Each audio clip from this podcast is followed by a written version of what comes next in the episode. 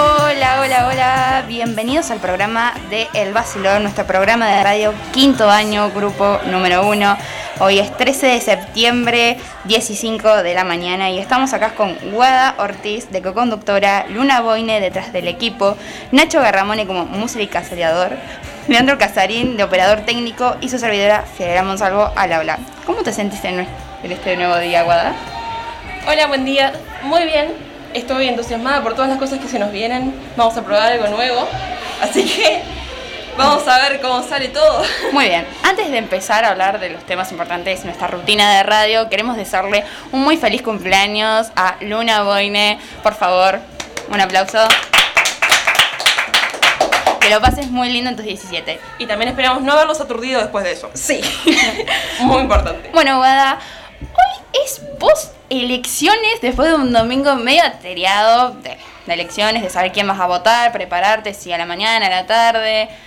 Bueno, eh, estamos con que tenemos Frente para Todos y Ju- Juntos por el Cambio. Sabemos que Juntos por, Juntos por el Cambio anoche está ganándole Frente de Todos por 5 puntos y ahora va más arriba de 5 puntos. ¿No es así? Claro, todavía no están los resultados oficiales por lo que entendí. Pero por ahora viene ganando Juntos por el Cambio. No se, o sea, tampoco se sabe específicamente cuál de todas las fórmulas. Pero la cosa es que ese partido es el que va más adelante.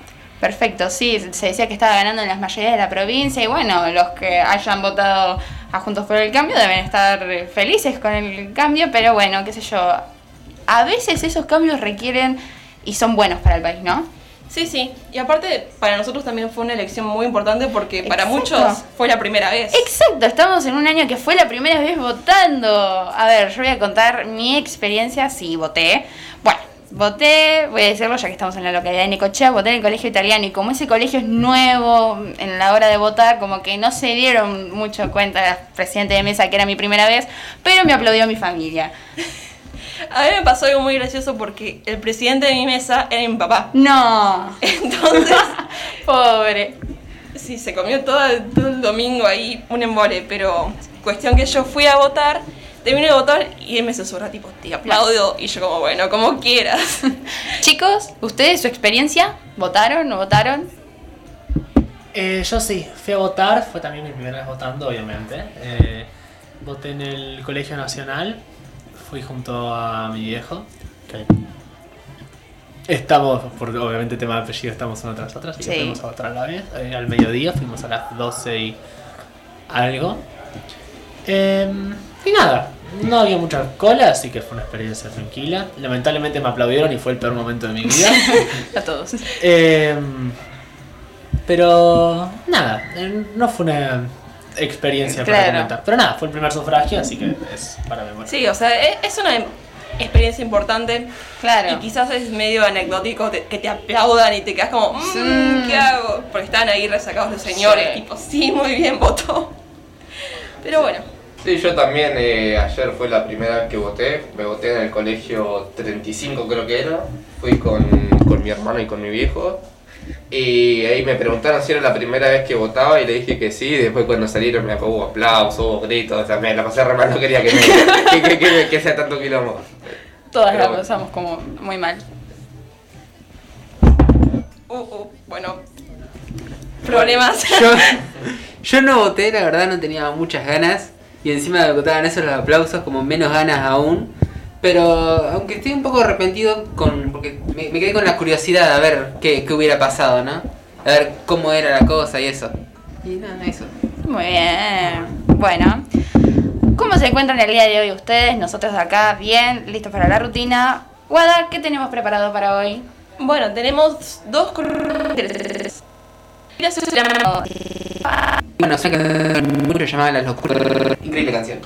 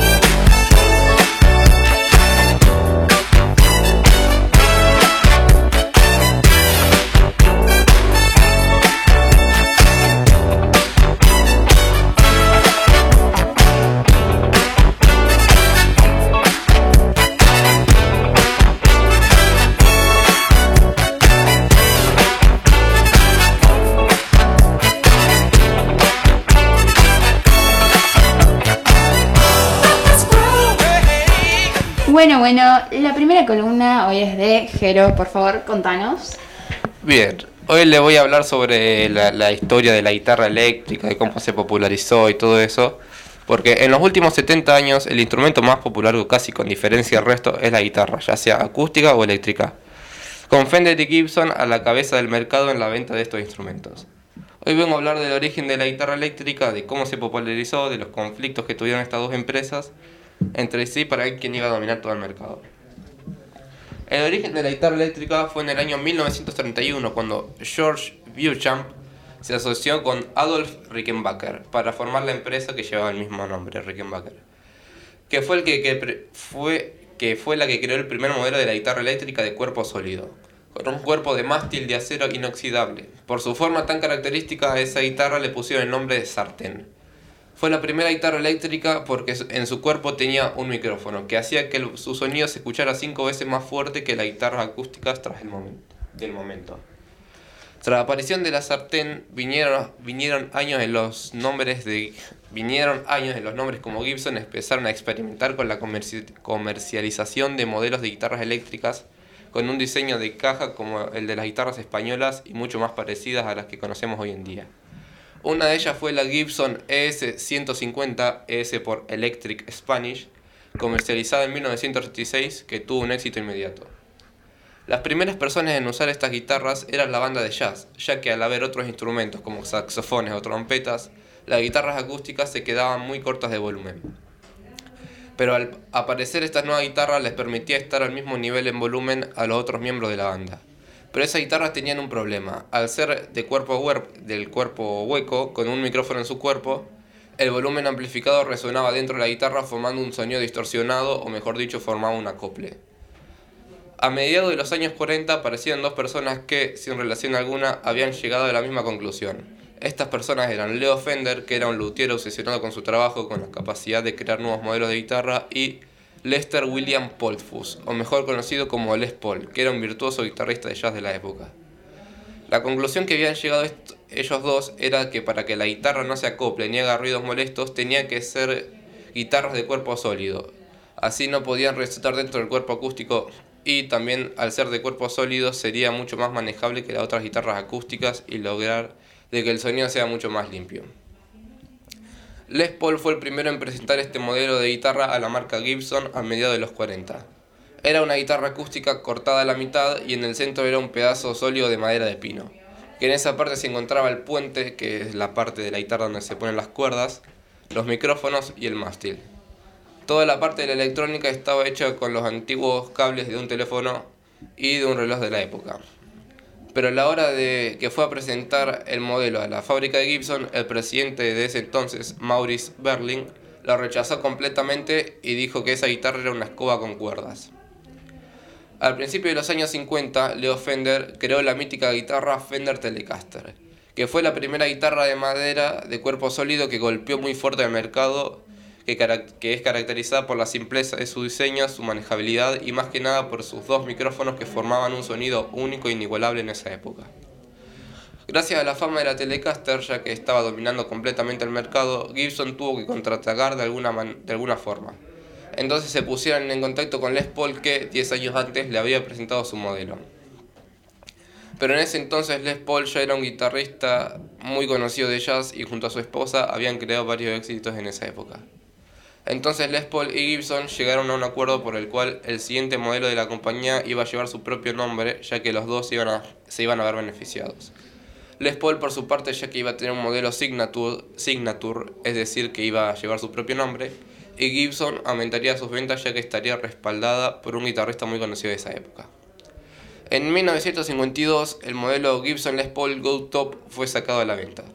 Pero el diseño de esta no era muy cómoda ya- que era muy pesada, al punto de que llegaba a pesar 5 kilos. No fue un éxito en ventas ni le llegó a los pies a la Fender Telecaster. Hasta en un momento llegaron al punto de casi sacarla del mercado porque también era muy cara de producir en ese entonces. Al pasar los años, Gibson fue agregándole mejoras a la Les Paul para que fuera mucho más cómoda y que suene mejor.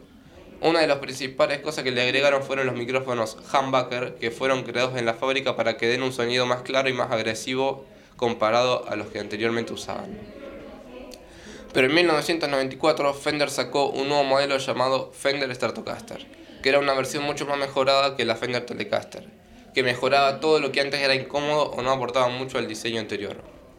Gracias a la salida de la Stratocaster, la Les Paul fue cayendo en picado eh, las ventas hasta el punto de que en 1960 la descatalogaron porque ya prácticamente nadie las usaba, mientras que la Stratocaster estaba en su punto más alto de su carrera. Pero gracias a músicos como Eric Clapton, Jimmy Page o Kate Richards, en 1967 Gibson volvió a catalogar la Les Paul porque todo el mundo la estaba buscando. Y pasó lo contrario con la Stratocaster. Al estar todo el mundo buscando la Les Paul, la Strato empezó a descender en número hasta llegar al punto de casi desaparecer del mercado. Pero llegó un guitarrista llamado Jimi Hendrix, que es considerado el mejor guitarrista de todos los tiempos, que en un recital apareció en el escenario con una Stratocaster que hasta en ese momento ya casi se habían olvidado de la existencia de esa guitarra, y la volvió a llevar a la cima que estaba antes, situándola al mismo nivel que se encontraba la Les Paul en esos años. Bueno, muy bien. Gracias, Jero, por esta columna. Eh, la verdad es que, vuelvo a repetir, siempre son interesantes estas columnas porque son temas que, por ejemplo, yo nunca he tocado en, mi, en, mi, en mis hobbies personales. Porque primero, no toco guitarra. Podría, pero bueno, todavía no está la opción. Y mira, yo he hecho un intento, pero te, te tiro ahí algunos acordes, como que... mira, me alcanza para acompañarme cantando, más que suficiente para probar. Jero, ¿qué te llevó a hacer esta columna? Y la guitarra que es lo que, como mi, mi hobby favorito en- de todo el tiempo, todo el, todo el tiempo estoy buscando información, qué modelos van a saliendo al mercado y qué sé yo, entonces como esta semana me tocaba hablar a mí, dije ya fue, vamos a hablar de lo que más me gusta en esta vida por ahora. Me parece muy bien. No sé, yo digo que deberíamos volver a aliarnos para, para ver si esta vez sale algo decente. No Es tenemos- verdad. Comparado que el año pasado no, no fue Sí, Tenemos- muy... tenemos como que una mala racha nosotros dos. Sí, pero- sí. Pero de que en el colegio tuvo una buena idea de decir, ay, haga una canción, pero por Mm. Zoom. Sí, de por sí se Sí, corta. Hubo mucho inconveniente para Sí, crear sí, esa canción. Pero tenemos dos cantantes, muy buenos can- dos cantantes en el grupo y tocas muy bien la guitarra. Muchas gracias, muchas gracias. Sí, yo Ten- digo que hay que hacer otro intento de Sí, eso. sí. Habría que hacerlo, habría que intentarlo, a ver si de, sale estas- mejor. de estas dos, ¿cuál te gusta más de las guitarras? Y personalmente me gusta más la, la Stratocaster. Me gusta mucho más, el diseño lo siento más, más cómodo, no es tan pesada como la Les Paul, que algunas son bastante Bien. pesadas y, y estarla usando mucho tiempo te empieza ya a joder la espalda, el hombro, tenerla colgada. Bueno, ¿y qué guitarra tenés vos? No, tengo una Stratocaster, no una. Fender, que Fender es como Sí. la primera marca, tengo una Stratocaster china que ni Dios conoce la marca. Pero bueno, con esa ya me sirve y, soy feliz con eso. Sí. Muy bien. Bueno, es lo principal. Sí. Bueno, antes de pasar al segundo bloque que nos espera con la entrevista de Valentín Piñero, no nos olvidemos de nuestras redes sociales, el vacilón en Instagram. Eh, Síganos por favor. Y ahora vamos a dejarlo con nuestro musicalizador, Nacho. Bueno, luego de la canción y esta columna, los, vamos a poner Don de, mi- de la banda Miranda. Bueno, vamos a hablar un poquito de la canción que empezó a sonar en el 2004. Y bueno, una canción que se creó, eh, fue algo improvisado, ¿no? Se le ocurrió a Ale, fue como una propuesta de matrimonio. La empezó como en una fiesta, no sé, pero por eso a veces no se entiende mucho la canción. Pero está muy buena y yo sé que muchos la van a reconocer. Lo dejo con Don, de Miranda.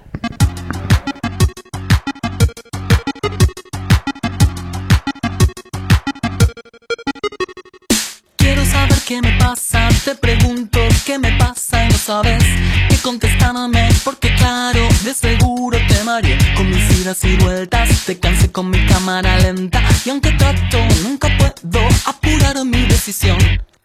En el preciso momento en que todo va cambiando para mí En ese instante te aseguro que alguna señal te di Pero no me escuchaste, tal vez sin intención de tu parte Puede ser un poco débil de mi voz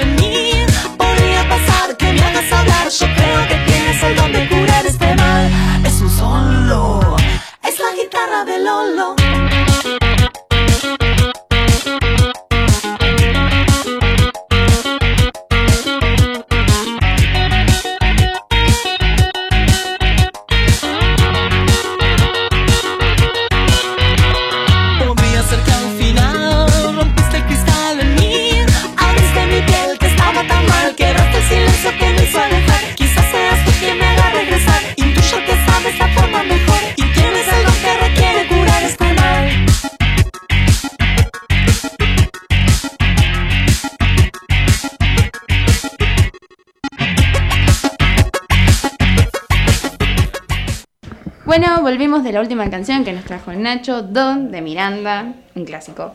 Y ahora los dejamos con Gonzalo. No, Gonzalo no. No, me, me- me- retiro. No, no, no. salí No, no, quédate.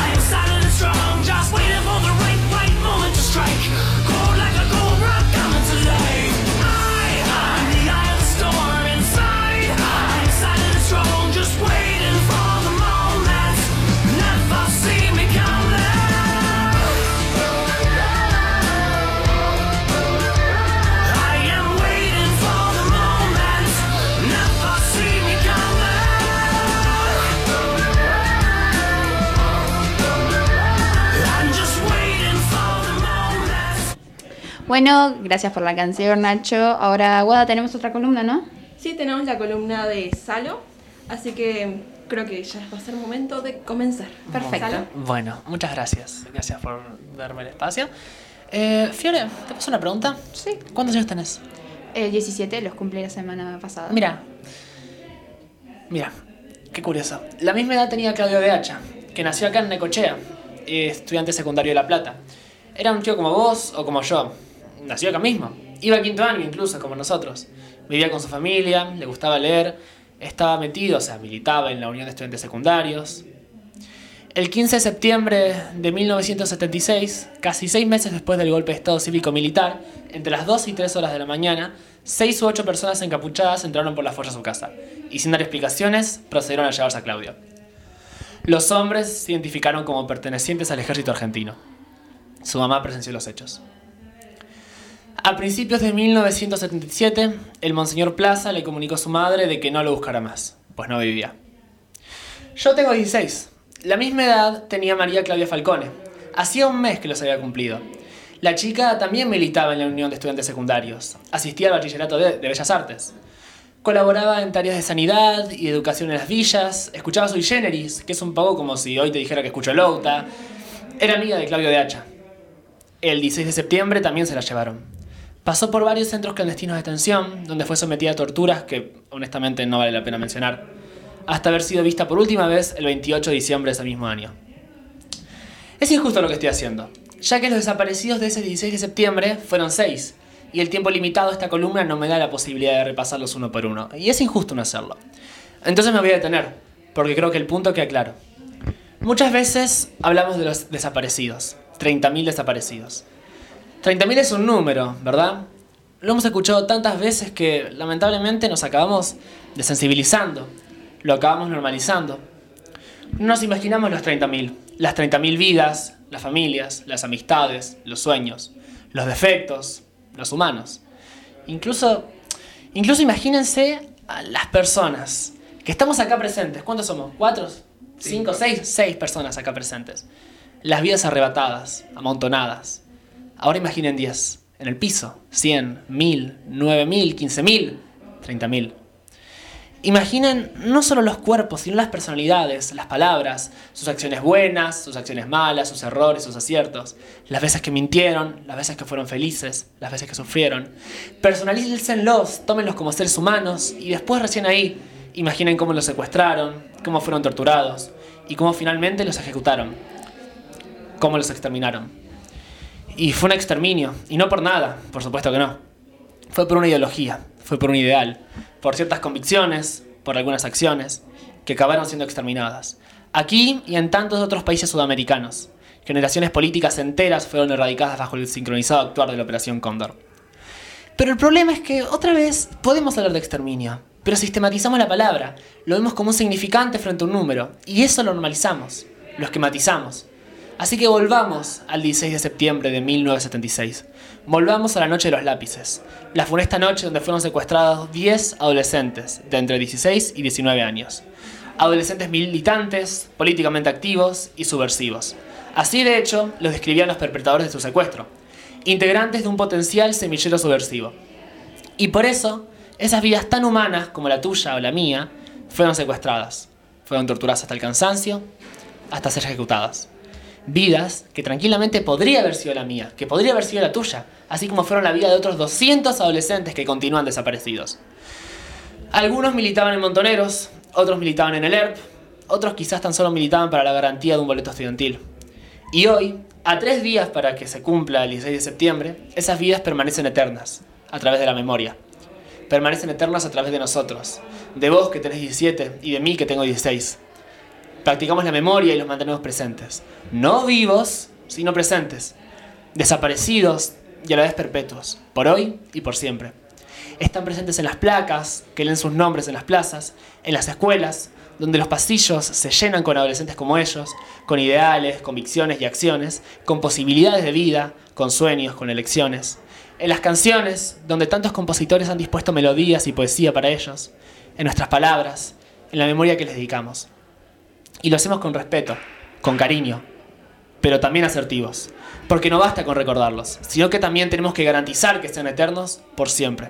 En pocas palabras, garantizar el nunca más. Porque esos chicos que en 1976 fueron arrebatados de su presencia pueden ser chicos en el 2022, o en el 2030, o en el 2045. Por eso, cada 24 de marzo o cada 16 de septiembre es importante tenerlos presentes, mantenerlos presentes mirar los ojos a quienes niegan, a quienes justifican, a quienes proponen olvidar y decir nunca más. Este último 23 de marzo, detrás de la Escuela de Arte acá en Necochea, plantaron 22 árboles, uno por cada desaparecido necochense.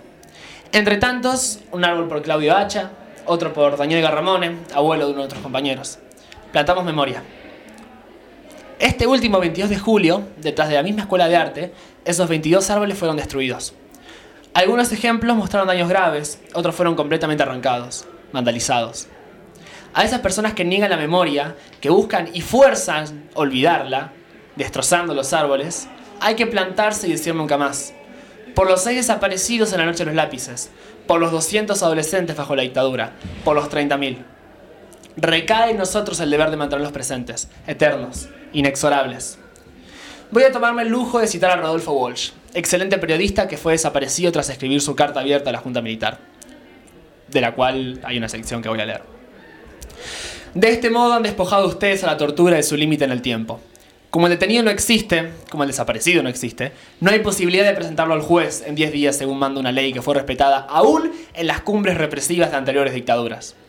La falta de límite en el tiempo ha sido complementada con la falta de límite en los métodos, retrocediendo a épocas en que se operó directamente sobre las articulaciones y las vísceras de las víctimas, ahora con auxiliares quirúrgicos y farmacológicos, de que no dispusieron los antiguos verdugos.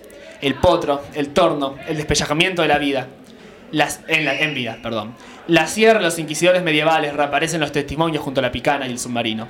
El soplete de las actualizaciones contemporáneas. Mediante sucesivas concesiones al supuesto de que el fin de exterminar a la guerrilla justifican todos los medios que usan, han llegado ustedes a la tortura absoluta, intemporal, metafísica. En la medida que el fin original de obtener información se extravía en las mentes perturbadas que administran para ceder al impulso de machacar la sustancia humana, hasta quebrarla y hacerla perder la dignidad que perdió el verdugo, que ustedes mismos han perdido.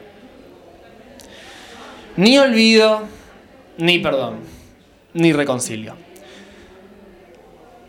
Por las vidas habidas y por haber habido, tan reales como las nuestras, no podemos permitir darle lugar al olvido ni al perdón. Debemos exigir el juicio castigo de los perpetradores, el cumplimiento efectivo de las condenas, la investigación de las complicidades civiles, eclesiásticas, académicas y mediáticas, aparición de los 400 nietas y nietos que aún esperan la restitución de identidad, y gritar tantas veces como sea necesario, son 30.000, fue genocidio. Le hablo, para finalizar, a Claudio de Hacha, a María Clara Chiocchini, a María Claudia Falcone, a Francisco López Montaner, a, Daniel Rosero y a Ariel Ungaro. A sus risas, a sus llantos, a sus miedos y a sus sueños, sus objetivos. Están presentes, ahora y siempre. Muchas gracias. Gracias a vos, Salo, por esta columna que no voy a decir lo, lo que se dice siempre, no es qué interesante es, qué fuerte hablar de esto, pero está bueno hacerle memoria, porque capaz que muchos de los que nos escuchan es, yo tuve un familiar desaparecido, yo, gracias a Dios no, Nacho, le hacemos memoria a tu familiar. Em, Sí, sí, gracias. eh, no tuve, pero mis abuelos me contaban esto y sí, es fuerte. Y yo recuerdo, o sea, todo lo que decís es memoria para mí porque en primaria, durante los seis años que estuve, siempre me recordaron la noche de los lápices. Es memoria, eh, no solamente eso, sino así como las Malvinas, porque el conserje fue a, a- a batallar a Malvinas. Y hay una placa. Y siempre que las, las profesoras lo recordaban, lloraban. Y un día recuerdo perfectamente que fueron familiares de estos tres chicos. ¿Guada?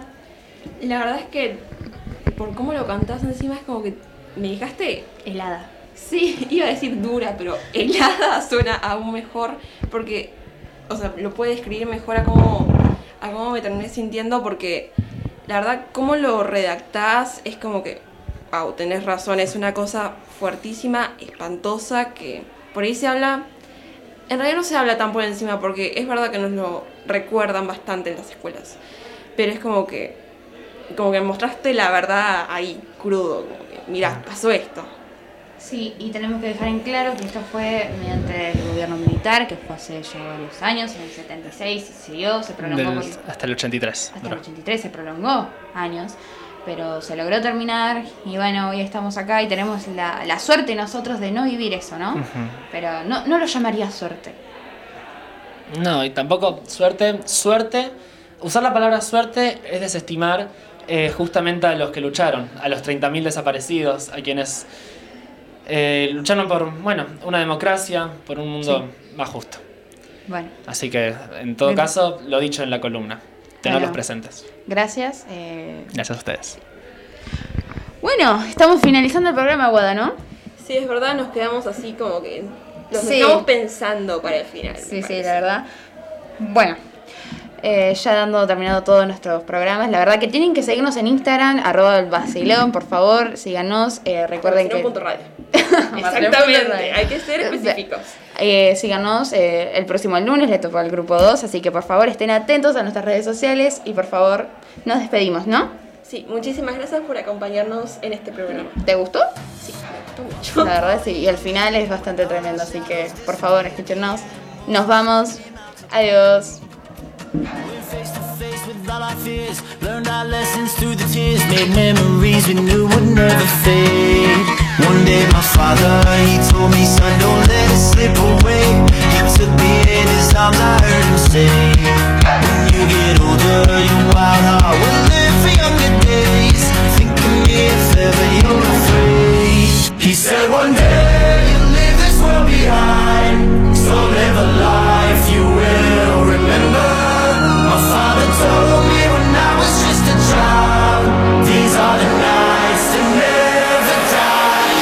the trophy.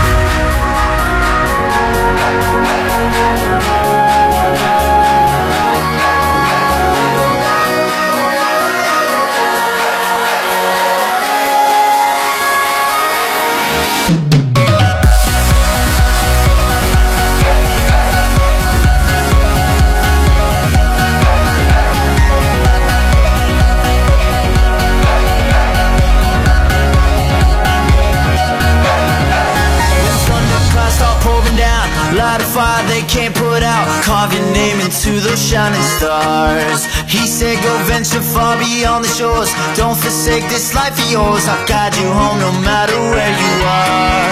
One day my father, he told me Son, don't let it slip away. When I was just a kid I heard him say When you get older your wild heart will live for younger days. Think